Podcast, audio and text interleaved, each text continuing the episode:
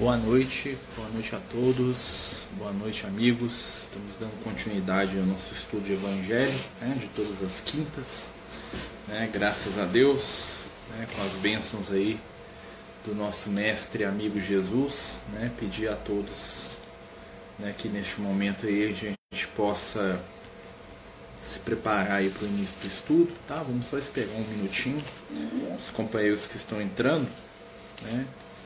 Hoje nós vamos dar continuidade né, ao estudo do capítulo 21 do Evangelho de Mateus. Né? A gente tem é, trabalhado esse capítulo todas as quintas-feiras, né? nós estamos seguindo a ordem do Evangelho. Né? Boa noite. E né, vamos só é, dar um tempinho para o pessoal ir entrando para a gente poder já é, iniciar. Né? Boa noite aí aos amigos que vão chegando. Né? Boa noite aos companheiros de trabalho aí, de estudo. Né? Estamos conversando né, sobre é, o Evangelho. Né? Hoje nós vamos falar da figueira seca, tá? que também está nesse capítulo 21.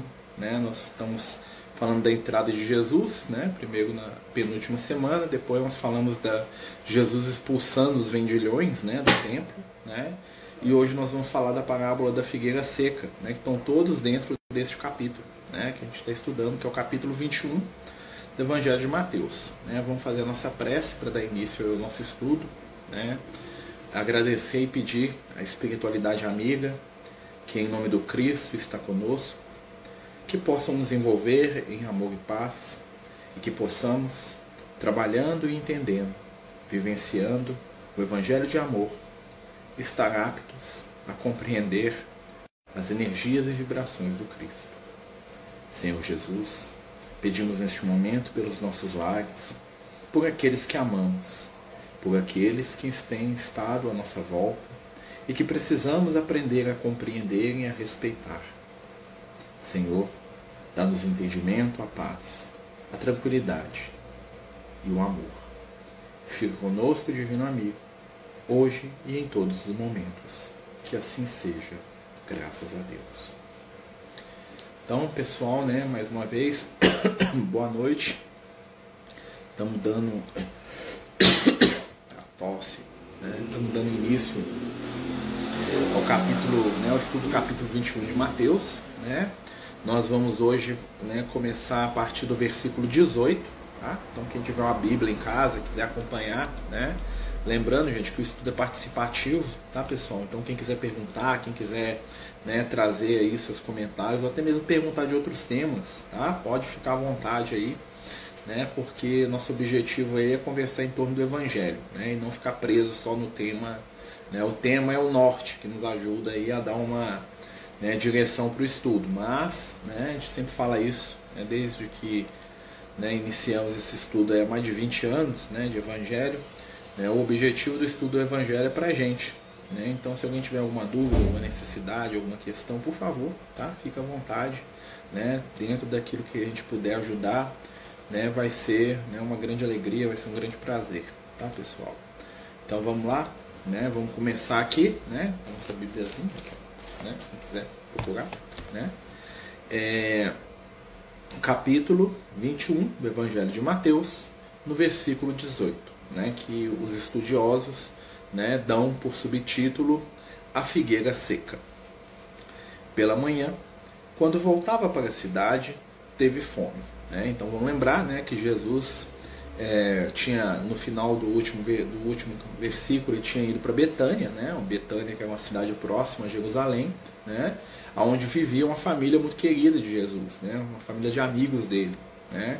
que eram os irmãos né? Lázaro, Marta e Maria, três irmãos, né? o irmão mais velho Lázaro e as duas irmãs, né? Marta e Maria, que eram né, amigos de longa data de Jesus. Né? Eles tinham uma história ali né, com Jesus de muito tempo, eles eram conhecidos e amigos de Jesus. Lázaro, né, ele era um dos homens mais ricos da, da Galileia, da Judéia, ali daquela região toda, né? E ele era muito amigo de Jesus. Então, normalmente, quando Jesus ele ia para Jerusalém, né? Ele não deixava de passar em Betânia para visitar os amigos, né? E ah, muitas vezes se hospedava lá, né? Quando ele queria ficar mais próximo de Jerusalém, ele se hospedava na casa da família Marcos, né? de onde vem o evangelista Marcos, né, que é um dos filhos lá, né, na verdade na época de Jesus, nessa época que é, a família Marcos, né, o líder da família era a mãe, né, a Maria Marcos, né, que era a mãe do João Marcos, o evangelista futuro, né, que vai escrever o Evangelho de Marcos, né, e Jesus tinha uma amizade muito grande com aquela família, né, e ele ficava normalmente, né, o Monte das Oliveiras ali, o jardim da, né, do Getsemane, aquela coisa toda, pertencia à família Marcos, tá? Para quem não sabe, tá bom? E a Maria Marcos era é, irmã do Barnabé, né? Barnabé é tão amigo do Paulo de Tarso, tá? Eles eram irmãos, né? Então, assim, eles eram muito próximos ali. Então, Jesus, o Barnabé já era discípulo de Jesus, ele era um daqueles 72 discípulos.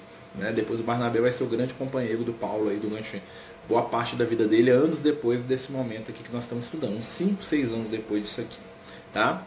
E aí, né, é, pela manhã, quando voltava da cidade, ou seja, estava voltando de Betânia para Jerusalém, né, passando né, para a cidade, teve fome. É interessante, né? A gente sabe que é, Jesus, tudo que ele faz, né, tem um, um porquê, né, e tem um motivo. Né? Em nenhum momento Jesus age de maneira, é, vamos dizer assim, é, gratuita. Né? Então, até quando relata que Jesus teve fome, né? E a fome né, tem, um, tem uma série de, de, de, simbolismos espirituais. O primeiro sentido da fome é a necessidade de algo, né? da necessidade do alimento, daquilo que nos sustenta. E espiritualmente o alimento né, é muito mais do que né, o que você põe dentro da boca. Né? O alimento é aquilo que você coloca na sua intimidade, né, no seu espírito, na sua alma, né, no seu ser eterno, são os valores também. Né? Então nós vamos notar que Jesus está com fome, né? Mas a fome de Jesus, ao contrário da nossa, né? Se a gente for analisar, né? A fome de Jesus ela está numa num outro nível, é uma fome de realização, né? Então enquanto a gente tem a fome de aprender, de entender, de conhecer, né? Jesus tem a fome de ver resultado na gente. Né? Então, ou seja, a ansiedade da fome, né? entre parênteses, porque Jesus nunca ficou ansioso por nada, né? A, vontade da fome de Jesus é, é, a expectativa pelo nosso crescimento espiritual, né? a expectativa pelo nosso despertar espiritual. Essa é a fome do Cristo, né? É, que vai ser alimentada fazendo o que? A vontade do Pai. Ele mesmo fala né? que a minha comida e minha bebida é fazer a vontade do Pai. E aí, né, teve fome e viu uma figueira junto do caminho. É né? interessante, Jesus viu uma figueira junto do caminho, né? Ou seja, o caminho que representa, né? Vão lembrar lá, né? Que para os cristãos antigos, né? O caminho é a representação do que? É a representação da jornada espiritual. Então Jesus ele está lá no caminho, né? Jesus está ali, né? Na caminhada, Jesus está ali no aprendizado, né? Jesus está ali como mestre. Então ele vê uma figueira no caminho, ou seja, ele vê uma figueira que também está nesse caminho. Né? Tanto é que os seguidores de Jesus na época eram chamados de seguidores do caminho, foram chamados assim muitos anos. Né? Quem deu a ideia de mudar o nome foi o Lucas, né? que dá um nome de cristão, que é um nome grego, tá? para facilitar a expansão da, do evangelho. Né? Então o Lucas fala assim: vou dar um nome que, no idioma. É, mundial, né, que é o grego, né, para a gente entender, gente, na época de Jesus o grego tinha o papel que o inglês tem hoje. Né? Então todo mundo que queria comercializar, que queria viajar, que queria né, ser um cidadão do mundo, aprendia a falar o grego. Né? Então o grego na época de Jesus era o mesmo que hoje é o inglês para a gente, claro que nas devidas proporções, né, aquela coisa toda. Né? Então o grego é um idioma universal. E aí o Lucas dá a ideia, né, porque ele era grego também, né, puxou a sardinha para ele, né? é, de chamarem os seguidores de Jesus e eles se chamarem de cristãos, né? que é a tradução da palavra ungido, tá? que representa a palavra Messias em, em, em hebraico. Né? Então eles traduzem o Messias para Cristo. Tá? Então seria essa a, a, a ideia central. Então vamos lá. Né? Aproximou-se dela e não encontrou nela senão folhas e disse-lhes, e disse-lhe, nunca mais nasça fruto de ti. Né? Então você imagina, Jesus está andando né? tranquilamente. Deu fome, né? sentiu fome, ele vai até a figueira, né? tinha uma figueira bonita, lá tenra, né? ou seja, a figueira estava com a aparência que estava dando muito fruto, né? ela estava com a aparência, né? De, de, de que estava no tempo de dar fruto, né? Assim, aparentava, apesar que não estava no tempo, não, né? E Jesus vai até ela em busca do fruto, fala assim, cadê o fruto? Daí, né? E na hora que Jesus se aproxima, ele vê que ela está cheia de folhas, mas não tem fruto nenhum. Ou seja, é a espiritualidade de aparência, tá? Por que, que Jesus critica, né? A, a figueira? Jesus critica a figueira por causa né, da, é, da espiritualidade aparente. Né? Então o que, que acontece? Né? A figueira parecia estar pronta, parecia estar dando frutos, mas em verdade a figueira não estava dando fruto nenhum. Né? Aquela, aquela, aquela aparência da figueira era falsa, era uma aparência mentirosa. Né? Aquela aparência da, da figueira era um engano.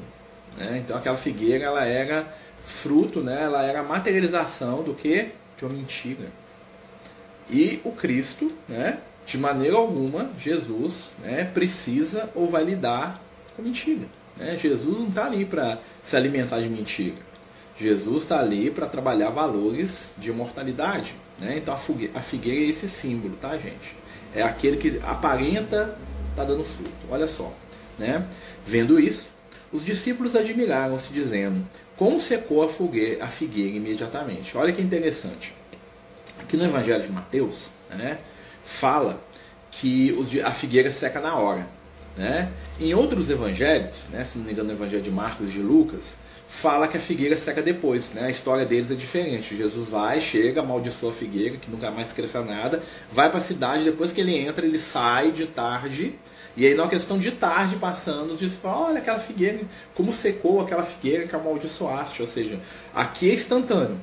Nos outros evangelhos demanda um tempo. Qual que é a questão aqui? Né? Na verdade, o que acontece é que existe ali é, a questão da lembrança de cada um. Um lembra de um jeito, outro lembra do outro, né? A gente muitas vezes acontece isso. A pessoa fala assim: "Ah, lembra daquela situação, aquele negócio que aconteceu?" O outro fala assim: "Eu não". Ah, não foi assim não, foi de manhã. Não, foi de manhã, só foi de tarde. Não, nós comemos bife. Não, que bife só? Nós comemos batata, né? Então a lembrança das pessoas vai variando de acordo né, com o momento, com o tempo e com o lugar né, que as coisas estão ali é, acontecendo. Né? Então é muito comum essa diferença de lembrança, mas isso não invalida, né? Na verdade, isso é só um detalhe, tá? Para a gente poder perceber ali o quão humano é né, a escrita do Evangelho nesse sentido. As pessoas escreviam aquilo que elas não lembravam, aquilo que elas, que elas é, entendiam. Né? Ou seja, o Evangelho ele não é totalmente infalível nesse sentido histórico. Né? O conteúdo espiritual não, já é outra história. Né? O conteúdo espiritual do Evangelho é infalível. Tá? Mas o conteúdo textual, que é a parte que está escrita, né, ela é sujeita à interpretação, confusão, né, porque é um texto que foi escrito pelas pessoas, cada um lembrava. Às vezes alguns textos do Evangelho foram escritos 20 anos depois do que aconteceu. Então o cara lembrava, ou então ele conversou com a pessoa que viu acontecendo, mas o cara já está velho, já já está lá, né? Então, assim, muitas vezes os textos do Evangelho trazem é, essas diferenças. Ah, Jesus encontrou com cara na rua. Não, Jesus encontrou com cara na praça. Não, Jesus foi primeiro. Não, Jesus voltou primeiro. Né? Nada mais é isso do que diferenças né, no campo da lembrança das pessoas. As pessoas lembravam situações diferentes de formas diferentes. Basicamente é isso, tá, gente? Só estou explicando aqui para a gente poder entender. Respondendo Jesus, disse-lhes: Na verdade vos digo que se tiverdes fé e não duvidardes, não só fareis o que foi feito a esta figueira, mas ainda se disseste a este monte: Sai daí e lança-te ao mar, assim se fará e tudo que pedirdes com fé na oração, recebereis. É, então, olha só que interessante. Né? Jesus fala aqui, né? É, os discípulos começam, eles se admiram do fato da figueira, da figueira ter secado. Né? Por que, que a figueira seca? Porque diante do Cristo a aparência não tem efeito. Né? É aquela situação da nossa vida no mundo espiritual. Os amigos espirituais falam isso pra gente. Falam assim, ó, quando a gente chegar no mundo espiritual, né, lá na realidade do mundo espiritual, não tem jeito de eu enganar. Não tem de eu fingir que eu sou bonzinho, não tem é, jeito de fingir que eu sou um cara iluminado, que eu sou um cara né, muito, muito, muito gente boa, né? E se eu não for de verdade. Né? Porque toda aparência, quando confrontada com o Cristo, né, desaparece. Né? A aparência, quando diante do Cristo, né, ela some para dar vazão, para dar lugar né, à verdade. Né, o objetivo do Cristo ali, né, com a figueira, né, não era amaldiçoar ela porque ela ficou, né, Jesus ficou com raiva, oh, Jesus está danado de raiva. Não, gente, aquilo era uma lição. Jesus aproveitou aquela situação da figueira, né, para poder ensinar aos seus discípulos uma lição, né, dar aos seus discípulos um entendimento sobre uma verdade espiritual. Né? Então ele vai ensinar para os discípulos ali naquele momento né, essa questão do que a aparência não importa. Né? Nós vemos aí muitas pessoas né, que são muito preocupadas que os outros achem que elas são boas, ou que são iluminadas, ou que eles são né, espiritualizados. Né? A opinião do outro sobre a gente importa muito pouco. Né? A opinião que importa para a gente normalmente é das pessoas que a gente ama. Né? E mesmo assim, né, o ideal é que essa opinião esteja baseada em fatos reais.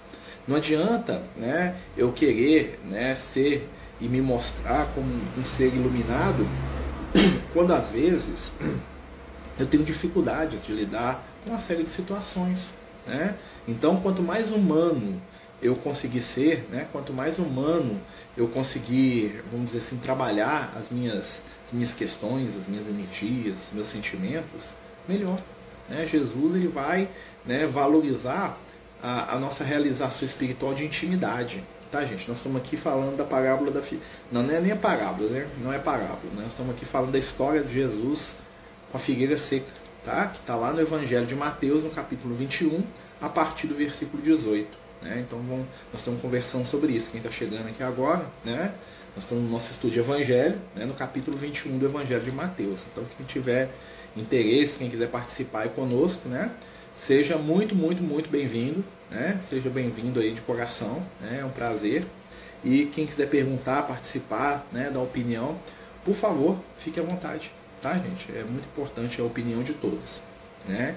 Então Jesus vê a figueira, né? E depois disso, né, quando os discípulos ficam admirados né, com a figueira, né, com o ato da figueira secar, né, ou seja, a falsidade se desmancha, né, Jesus fala para eles: vocês estão preocupados com isso? Né? E aí Jesus vai trabalhar com eles o conceito de fé, né, a fé do ponto de vista do Cristo. Né? Na epístola de Paulo aos Hebreus, o Paulo fala que a fé é o firme fundamento das coisas que se esperam e a prova de todas aquelas que não se vê. Olha, olha que interessante a frase do Paulo. É o firme fundamento daquilo que se espera, ou seja, eu, eu tenho fé que vai acontecer um dia. Eu tenho fé que o mundo vai melhorar.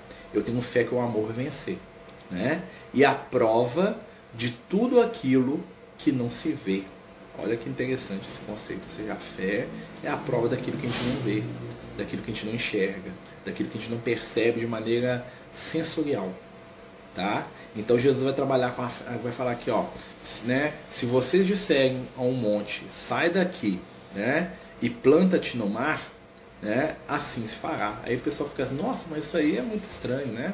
Vamos lembrar, gente tem um conceito lá no Evangelho, né? Vamos falar sobre fé, né? Que, que é esse conceito aqui da fé que transporta montanhas, que a gente vai ter que traduzir para o espiritual. Por quê? Os espíritos de luz falam para gente né, que a mente está na base de todas as realizações do espírito, ou seja, tudo na nossa caminhada, tudo na nossa jornada espiritual, tudo dentro do ambiente que nós somos é pensamento.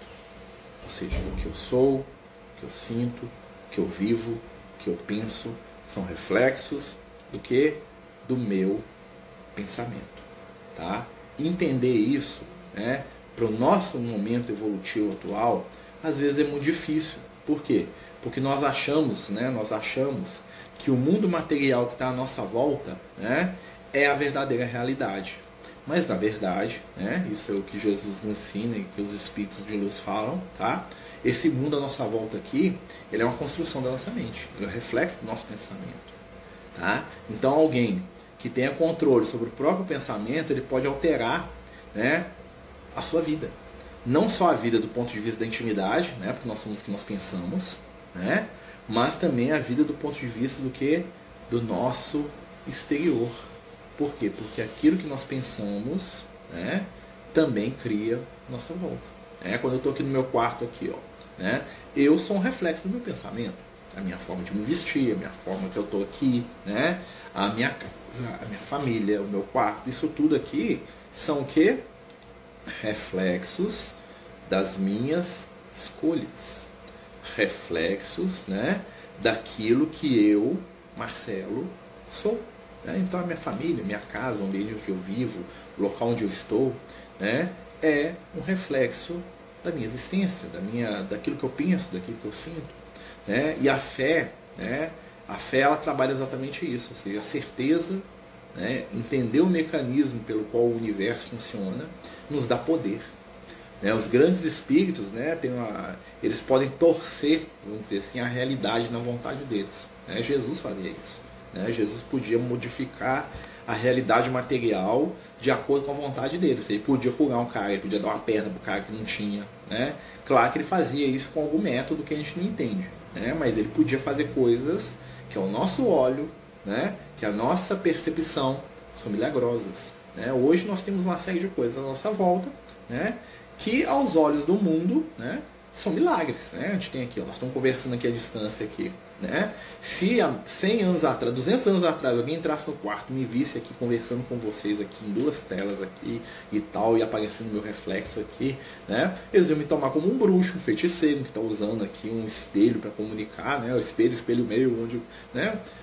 Isso, aos olhos do homem e da mulher do passado, né? Isso que nós estamos fazendo aqui agora, é o que? É uma mágica, é um milagre, né? É algo sobre-humano, sobrenatural. O que, que é isso? O cara tá conversando eletricidade, né? Então assim, olha só, né? A ciência, a magia, né? Para alguns, né? Nos permite fazer coisas que na época de Jesus seria inimaginável, né? Só os espíritos conversam à distância, né? Estamos fazendo aqui, né? Nós estamos fazendo aqui coisas que aos olhos de homem da época de Jesus seriam milagrosas. Eles iam tomar a gente por deuses, né? Porque nós manipulamos a energia do mundo, nós fazemos um monte de coisa aqui, né? Então, a fé é o conhecimento. E de onde que nasce a fé? A fé nasce da experiência. Já falamos isso antes, tá? E continuamos falando. A gente acredita naquilo que a gente experimentou. Aquilo que a gente experimentou. Nós temos certeza que o sol vai nascer amanhã. Por quê? Porque o sol nasce todo dia. Então nós experimentamos. Nós temos certeza que a lua gira em torno da Terra, porque, porque a gente vê a lua lá no céu todo dia. Então nós temos certeza que ela existe. Né? Ninguém duvida que a lua existe. Né? O pessoal pode até achar que a Terra é plana, né? né? O pessoal aí, né? mas ninguém duvida que a lua existe, duvida? Porque a lua está lá no céu. Né? Ela existe. Né? Então, assim, aquilo que nós experimentamos, nós acreditamos. Né? E aí temos aquele questão de ponto de fé. Para algumas pessoas existe a fé cega, né? que é a fé que nasce né? de uma crença que não tem entendimento. Né? A fé cega é sempre a mais frágil das fés. Né? Por quê? Porque ela não se sustenta.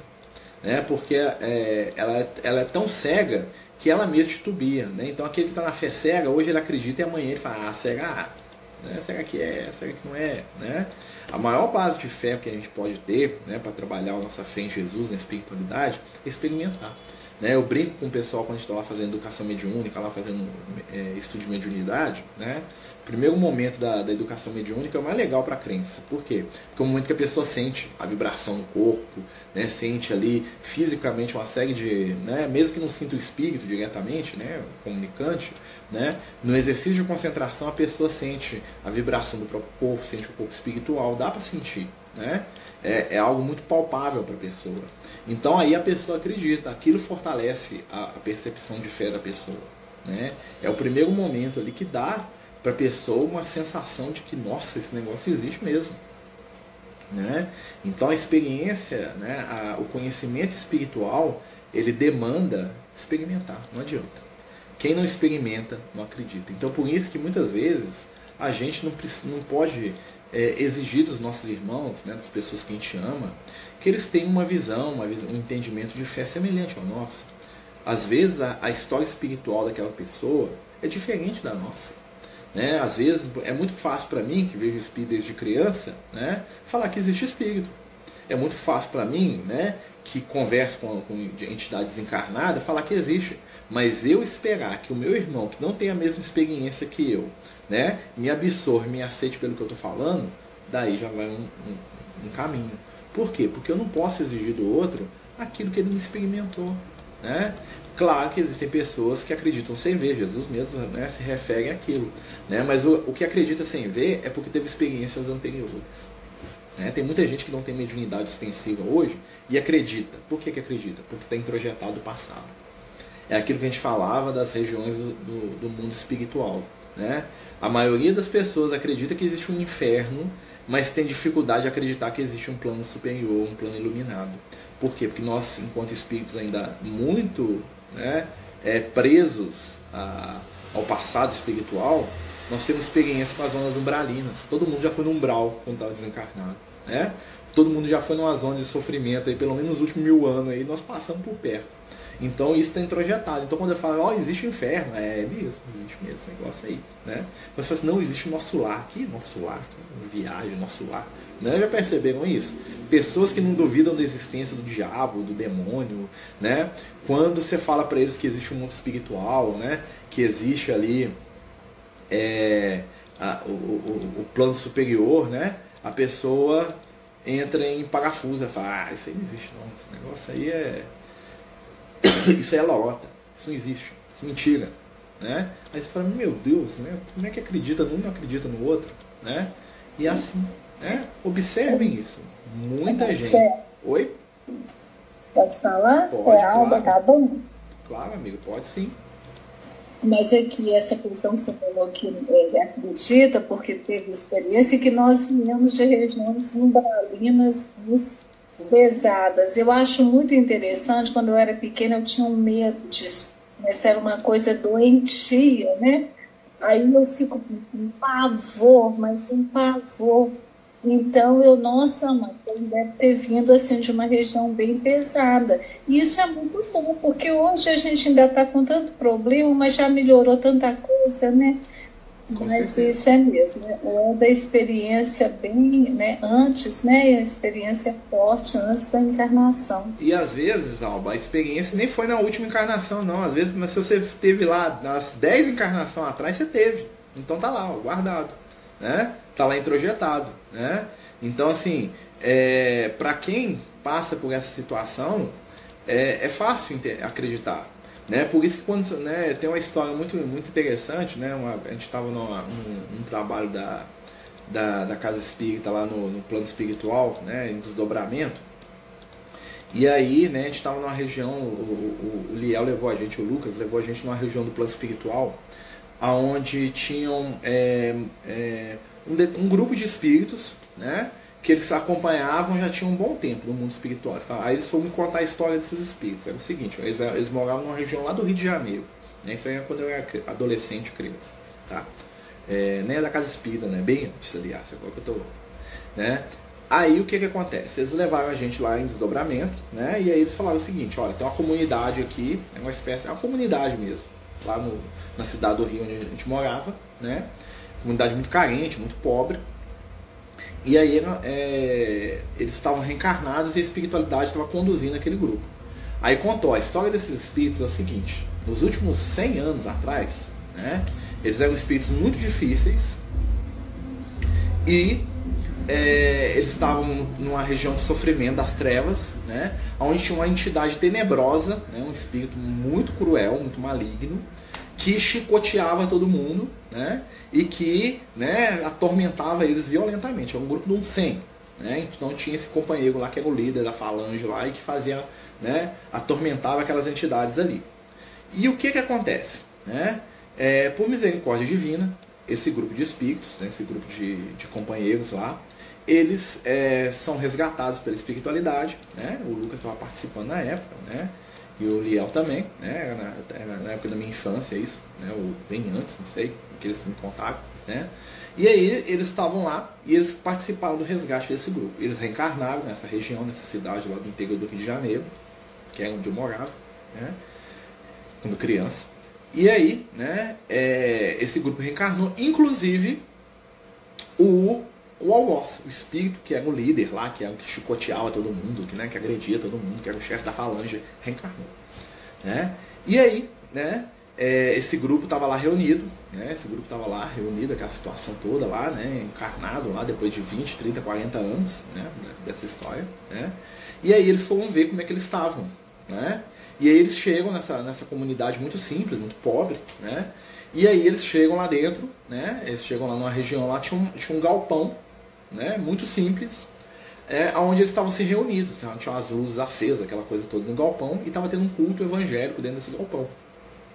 E aí quando a espiritualidade entra lá dentro, né, eles mostram o ambiente, né, eles entram lá dentro, né, aquele galpão lotado, devia ter umas 200 pessoas, entre adultos, velhos, crianças, aquela coisa toda, né? E assim, magnetizados né, naquele cântico, naquela energia lá da, do culto, né, aquela coisa bonita, né? E lá na frente, um indivíduo de pé, de terno, né, de, né, e com a Bíblia na mão, né? E falando para eles, falando assim, ó, oh, seu Zé, se você continuar bebendo, o Espírito Santo do Senhor revelou que você vai para o inferno. Ah, dona Maria, se eu continuar falando mal da sua vizinha, né? O demônio Satanás vai te carregar lá, você vai levar, você vai pro caldeirão de enxofre. E ele ia falando lá os, os defeitos moral lá, que você tá enchendo a cara na cachaça, que você não tá criando seu filho bem, e tava lá apontando o defeito de todo mundo, que você vai pro inferno, que Jesus vai te levar, que Jesus vai jogar você no, no caldeirão do demônio, o demônio vai te atormentar.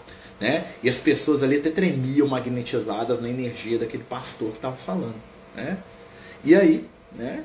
é, é, passou, né, passava essa situação, né, eles lá, né, no outro dia tinha uma distribuição de cesta básica da casa espírita lá do lado, lá, né, essas mesmas, maioria daquelas pessoas ali recebendo cesta, aquela coisa toda, né, e aí o, o, o palestrante espírita fala, não, que existe as regiões do nosso lar, onde os espíritos iluminados, né, e enquanto ele falava isso, os espíritos observavam o comentário das pessoas, nossa, cara é maluco, isso não existe, tem nada disso não.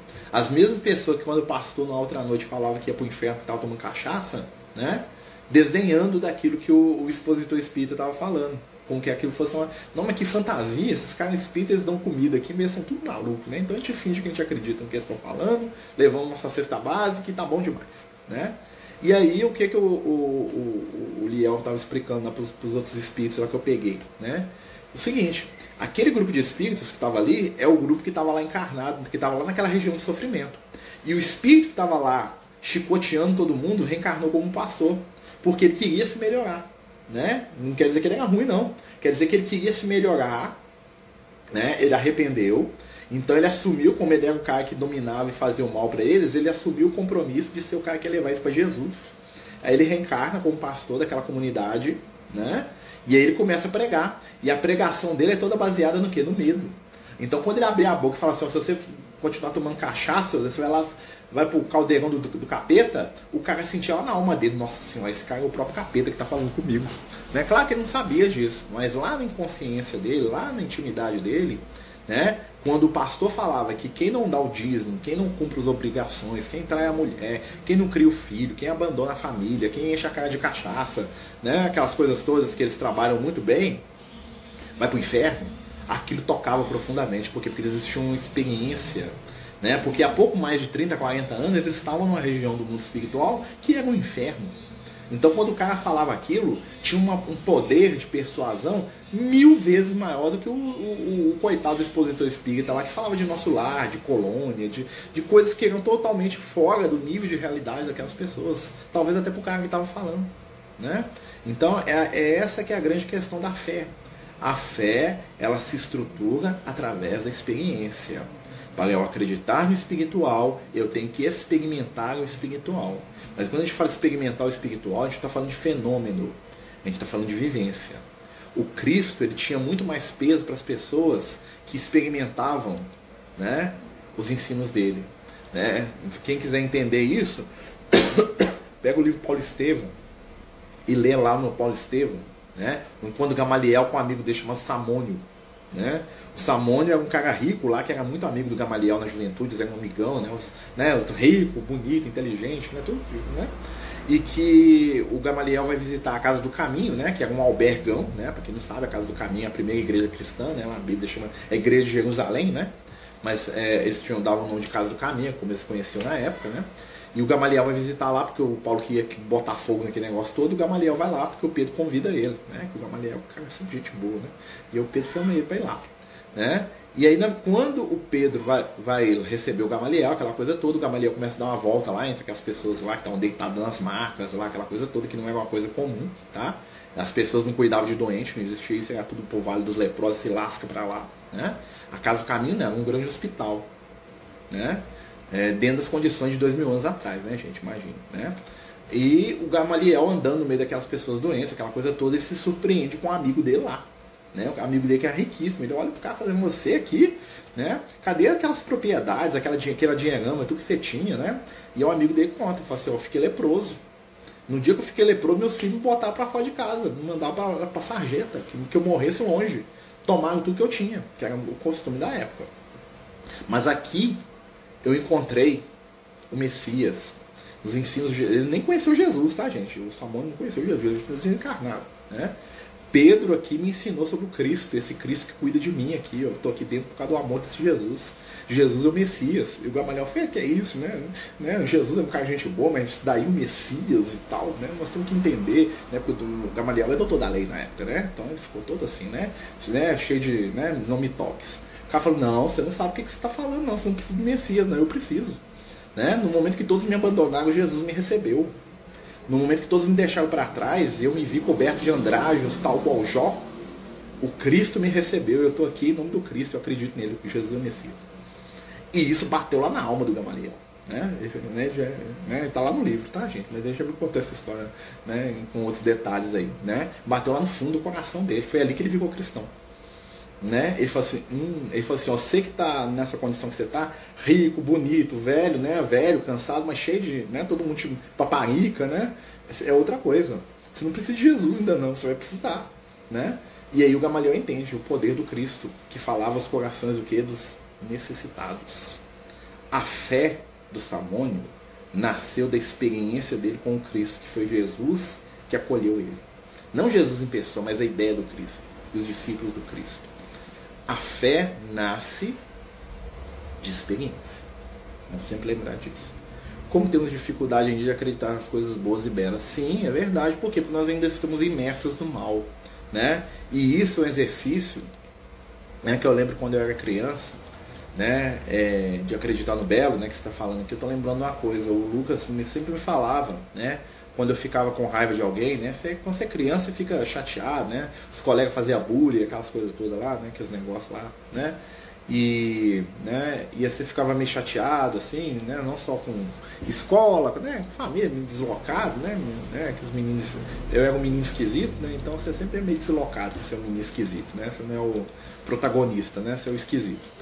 E aí eu lembro que o Lucas me falou uma vez, né? Falando dessa questão do, do belo e do bom, que para a gente aprender a ver o belo e o bom na nossa vida, nós temos que aprender a ver o belo e o bom nos outros. Aí ele falava assim comigo, tá vendo que é colega seu que brigou com você, que bateu no você? Observe ele bem que você vai ver alguma coisa de bom nele. No dia que você conseguir ver alguma coisa de bom naquela pessoa que você detesta, você vai conseguir com facilidade ver coisas boas em tudo. Então talvez seja o exercício que nós estamos sendo convidados nesse momento que a gente está vivendo, né? Que é tão fácil odiar alguém, né? Não sei se vocês já perceberam, né? Uma coisa também que os amigos espirituais falam, que as pessoas estão doidas para ter um inimigo para odiar, né? Tá doida para se indignar com alguém, para alguém pagar caro por alguma coisa para ela. Né? Então as pessoas querem alguém para poder processar, para poder falar que é o vilão, para poder falar assim, viu bem feito, tomou. Né? Então quando a gente está transferindo o nosso desejo de vingança, né, de insatisfação com a vida para o outro. A gente quer que o outro se lasque, né? A gente quer que o outro pague, né?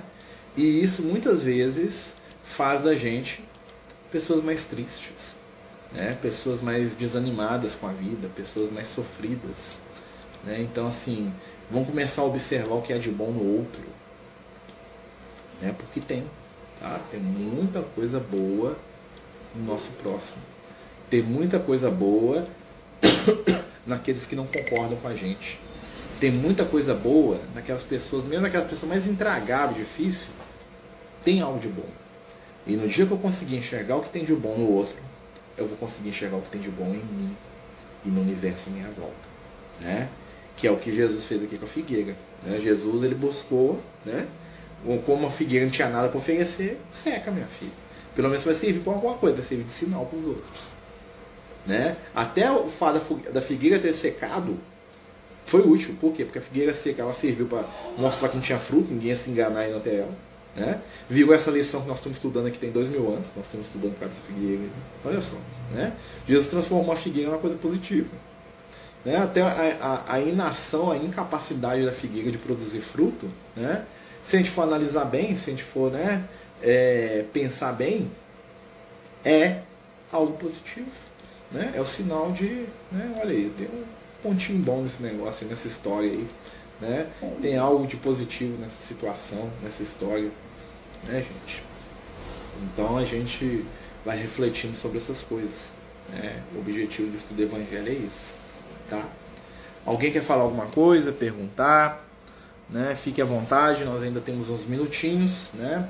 Lembrando, né, enquanto né, alguém quiser perguntar aí, formula alguma pergunta, ou abre o áudio, faz o que acha melhor, né? É, amanhã nós temos é, o tratamento espiritual às 8 da noite, tá, gente? Não esquece não, quem puder nos ajudar e participar com a gente, é muito importante, né? Nos ajudar a divulgar o tratamento espiritual, para ajudar quem precisa, para nos ajudar, né? Queria lembrar também que nós estamos aí na nossa semana que vem, no próximo sem ser sábado agora, no outro, né? No dia 25. É o nosso dia de distribuir cesta lá no Francisco de Assis, né? Nós temos nove dias aí para é, adquirir os itens da cesta aí, quem puder nos ajudar com qualquer item, né? arroz, feijão, açúcar, óleo, nós estamos aceitando tudo. Né? Nós estamos aí com cerca de 100 famílias sendo acolhidas lá na casa. Né? Então no sábado a gente vai ter lá o almoço, a gente vai ter lá a distribuição de cesta, a gente vai ter lá todas as, né, todas as questões necessárias lá. Né? Então a gente pede aí para os amigos que puderem colaborar conosco, nos ajudar. Né? Nós estamos precisando muito. Né? Que não está mole manter a cesta de todo mundo, não. Né? Infelizmente, né, os itens alimentares, todo mundo sabe disso, não está muito caro, né? Tá muito fora da, né, da realidade aí da gente. Né? Então a gente pede aí com muita humildade aí, né, a ajuda e a compreensão dos companheiros aí, né, que se interessam pelos trabalhos do bem. Né? Quem quiser, mais uma vez, a gente sempre fala isso, né, que a gente, né, quem quiser conhecer o trabalho lá do Francisco de Assis vai ser muito bem-vindo. Né? vai ser uma alegria muito grande recebê-los, né? Aqueles que desejarem conhecer, né? ver como é que é o nosso trabalho lá, né? Vai ser uma alegria muito grande, né? Dividir, explicar como é que funciona, tá? E no mais é isso, né, meus amigos? Que Jesus possa nos abençoar, né? É... Tem uma pergunta aqui da nossa companheira que você pode esclarecer de mensagens de entes desencarnados ter cobrado? Minha tia me recebeu uma mensagem e me disse que a, a moça tira a carta e cobra muito caro. Eu diria que isso aí é um, um erro. Tá? Tem uma frase do Cristo que fala de graça recebeste, de graça dê. Né? Então a, a palavra do Cristo não é, é, não é, vamos dizer, obscura. A gente não comercializa a mediunidade. Tá, gente? A gente não vende a mediunidade da gente. Né? Claro que às vezes, por exemplo, a pessoa faz um livro, né? A gente, a gente tem um livro lá que a gente fez, né? É, o, normalmente o valor dos livros a gente vende o livro para poder manter obra social, essas coisas, tá, gente? Mas assim, um médico não deve ganhar com o seu trabalho, né? Então, assim, as pessoas que vendem a sua mediunidade, né? Elas estão cometendo erros muito, muito, muito graves, né? Assim, claro que a gente não é ninguém para jogar o outro, né? Mas pelo que a gente sabe da espiritualidade, os espíritos cegos não participam desse tipo de coisa, não, tá? Porque não, não, como é que eu vou vender uma coisa que não é minha? Né? Que direito que eu tenho de vender, né? A mensagem a alguém? Né? Não posso fazer isso não, é tanto é que um dos, né, uma das bases da, da, da, da doutrina espírita, né? É aquilo que o Paulo de Tarso fala, aquele que não trabalhar não coma. Né? Então eu não posso viver da minha mediunidade, não. Eu tenho que viver para a mediunidade, que é diferente. Né? Eu tenho que doar o que eu tenho Ô, fazer. Marcelo. Pode falar. Opa, há uns tempos atrás, a gente, todo mundo aqui em casa frequentava uma moça, ela cobrava 40 reais, sabe? Pelo atendimento. E ela falava que os espíritos falavam que ela não podia aumentar. Ah. Só podia cobrar 40, né? É. Lógico que hoje em dia, né? E, e, outra, ela pagava as contas dela. Ela, ela falava, mas eu preciso, porque eu fico aqui o dia inteiro, eu pago as minhas contas e tal. Complicado, porque ela ficava dependente, né? Ficava de rabo, com, desculpa do com rabo preso, né? Então, realmente, é dar de graça aquilo que de graça recebestes, né? Gente, sem dúvida. Com certeza. E outra coisa também que eu queria até falar, por exemplo, quando a gente frequenta uma casa espírita, é diferente a gente tem a necessidade de contribuir, mas é contribuir para pagar a conta d'água, pagar a CEMIG e tal. É então, acho que a gente, por consciência, né, nem que seja com um pouquinho, mas é completamente diferente né, as, as situações. Né? Com certeza. Com certeza, né? Lembrar, né, gente? Porque o que, que acontece? É, o trabalho do bem, ele precisa ser mantido. Igual eu tô aqui, tô pedindo ajuda ser. Se eu não tenho dinheiro para pagar seis sem família, nossa, nem, acho que nem para 10, nem para 5, né? Mas assim, é, o trabalho, a gente se beneficiar pessoalmente do trabalho de caridade, gente, é um grande. Não dá, tá? Então, se a pessoa começa a ganhar dinheiro, ficar famosa, ganhar muito dinheiro com esses negócios, ela tem que pôr a mão na consciência dela. Porque o dinheiro que entra é pro trabalho, não é pra ela não. Né? Eu tenho que ir lá pro meu hospital trabalhar toda semana, lá, ó, né? Bater lá meu dedinho lá no ponto lá, ó, fazer lá o meu trabalho lá, senão eu não recebo, não. Né? E nem é a doutrina espírita que vai pagar minhas contas, não. Né? Então, é, existe o caminho mais fácil e existe o caminho mais difícil, né? E o mais fácil às vezes se torna mais difícil, né, gente? Exatamente. Isso é até bom para a gente ficar atento. Teve uma casa espírita também há muito tempo que eu frequentei e eu fiquei chocada porque tinha uma lanchonete dentro da casa espírita. Nossa. Eu achei aquele trem tão esquisito. Quer dizer, não pode, tem que viver do, das doações mesmo, né? Então eles meio que exploravam a lanchonete. Eu achei esquisito também isso. Eu não gostei, não. É, complicado, né? De, no mínimo, né? Mas é aquela situação, né? Complicado. Eu fiquei sem saber o que falar porque ela está em, em confiança, mas vou tentar esclarecer.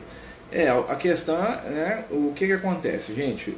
É, o caminho mais fácil das pessoas é sair cobrando das coisas. É muito fácil, né? Dá muito dinheiro, aliás. É muita gente ganha dinheiro com religião, né? Mas não dá para esquecer a frase do Paulo, quem não trabalhar não coma, né? Então vocês vão ver a história do Paulo de Tarso, né? Que é tão amado aí, inclusive pelos protestantes, católicos e tantos outros, né? Que vocês vão ver que o Paulo de Tarso, a pregação dele, ele, ele, ele trabalhava do dia inteiro, depois queria fazer o trabalho de Jesus, ele não vivia daquilo não, né? Então assim, a gente tem que lembrar isso, até porque né, nós temos que dar exemplo também, né? nós temos que dar exemplo daquilo que a gente acredita, né? Então assim, claro que a gente não pode ser criticando os outros, porque cada vida é uma vida, né? Isso aí as pessoas vão resolver com a própria intimidade, mas eu falo, se fosse eu, eu não faria. Né? Então, assim, para mim, dentro de mim, né, seria uma coisa assim tenebrosa, eu ia ficar doido, eu ia ter uma crise de consciência violenta. Falo para vocês de coração aqui, né? Mas assim, é... quanto à questão, né, tem até um companheiro que perguntou como é que pode ajudar, né? É só me chamar no privado, lá no grupo do Amigos do Caminho, né, ou no, pelo WhatsApp, ou aqui pelo, né, que a gente manda lá os dados da casa, né? A casa tem CNPJ, né? Aliás, o o número de Pix da casa é o CNPJ do grupo, né? Então quem quiser consultar na Receita Federal lá, vai ver meu nome lá, que eu sou responsável, né? Tem tudo muito bem né, organizado lá, né? Porque é uma coisa muito séria, né? Então a gente tem que prestar conta de, de tudo aí, tá, gente? Quem quiser ir lá conhecer, ver o trabalho, né? É um prazer, né? E no mais, né? Quem está vendo aqui, nós temos muitos companheiros que trabalham com a gente lá e sabem, né? Da, da idoneidade do trabalho, né, do, do objetivo da casa. É uma casa que existe há mais de 20 anos, né? Mas não, mais de 20, mais de 30, né? Então, assim, é um, um lugar muito idôneo. Francis de Assis, é né? Deus abençoe. Né? Gente, nós vamos terminar o nosso estudo. né? Desculpa aí, né? as tosses. É, amanhã, como a gente falou, tratamento às 20 horas. Né? O nosso tratamento vai focar a família. Tá? Então vamos lá, né, fazer a nossa prece, agradecer a Jesus pela oportunidade, pelo momento. Pedir ao Mestre do Amor que possa nos acompanhar os passos, nos instruir pelo caminho, nos dar a fé, a confiança e a esperança, através das experiências positivas do amor. Envolve Jesus a cada um de nós e permite que possamos estar contigo, hoje e em todos os momentos. Que assim seja. Graças a Deus. Então, meus amigos, boa noite a todos. Né? Que Jesus nos abençoe, nos ilumine, né? que nós possamos estar aí né? com muita paz, muita luz. Né? E até amanhã, se Deus quiser. Né? Boa noite. Boa Deus noite. te pague. Muito obrigada. Até amanhã. Boa noite. Boa noite, amigos.